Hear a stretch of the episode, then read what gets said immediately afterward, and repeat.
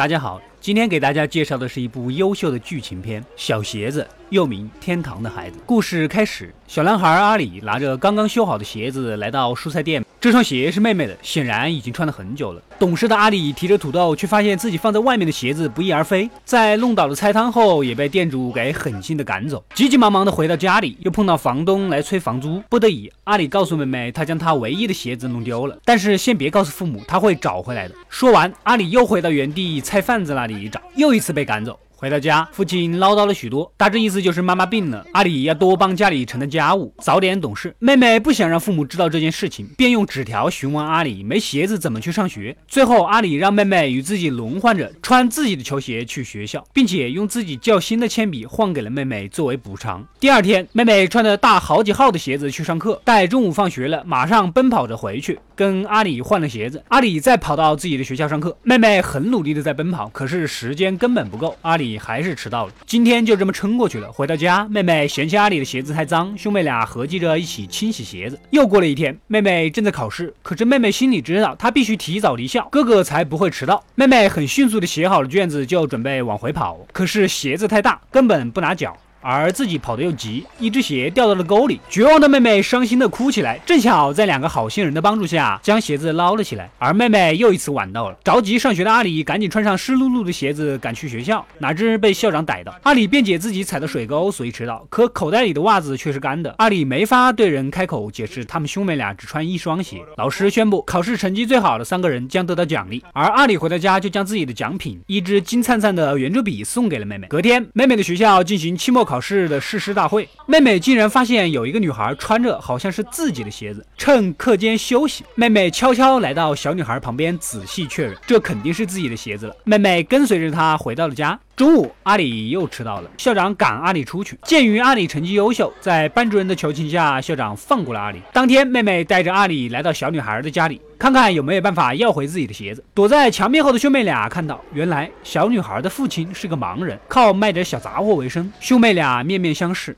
似乎过去要回自己的东西是一件更加残忍的事情。兄妹俩失望的离开。阿里的父亲是一位热心的教徒，并且无偿的为教会做些工作，这也为他带来了回报。一个老教友将自己不用的园丁器具送给了他。阿里的父亲决定带阿里到市里去碰碰运气，干点兼职。老实本分也没有怎么读过书的父亲根本不知道怎么样推荐自己的服务。情急之下，阿里帮助父亲推荐，最终一家人接受了父子俩。他们卖力的劳动也获得了慷慨的回报，父亲高兴不已，规划着以后专职干这个，并且给家里添置各种各样的电器。阿里请求父亲给妹妹买双。鞋子，父亲当然满口答应。突然，自行车刹车失灵，又是下坡路，父子俩摔得不轻，自行车也报废了，还不得不雇车拖回家里。第二天，妹妹放学回家，哥哥送的圆珠笔也落在了地上，正巧被小女孩捡去。小女孩很喜欢这支漂亮的圆珠笔，自己从来没有过，还在纸上试着写写画画。但是隔天在学校，仍然将笔还给了妹妹。市里举办长跑比赛，每个学校推荐六个学生参加。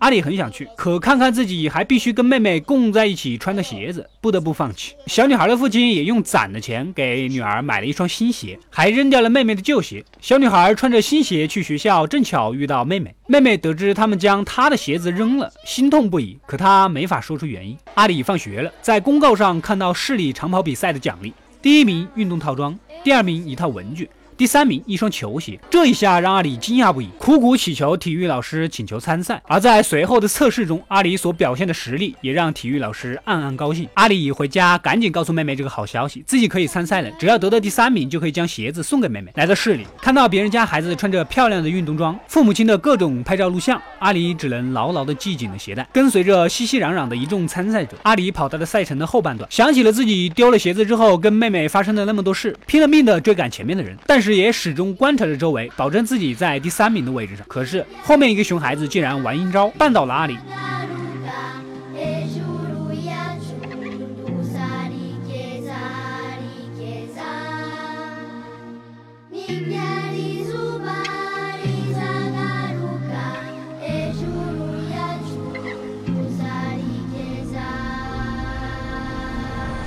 赶忙爬起来的阿里奋力地奔跑着，可是最后冲刺阶段，几个孩子混到了一起，没办法分辨出前后次序。阿里竟然无意中得到了第一名，校长和体育老师很高兴。可阿里心里知道，他仅仅就是想要第三名的奖励，就是一双球鞋而已。阿里伤心地流下了眼泪。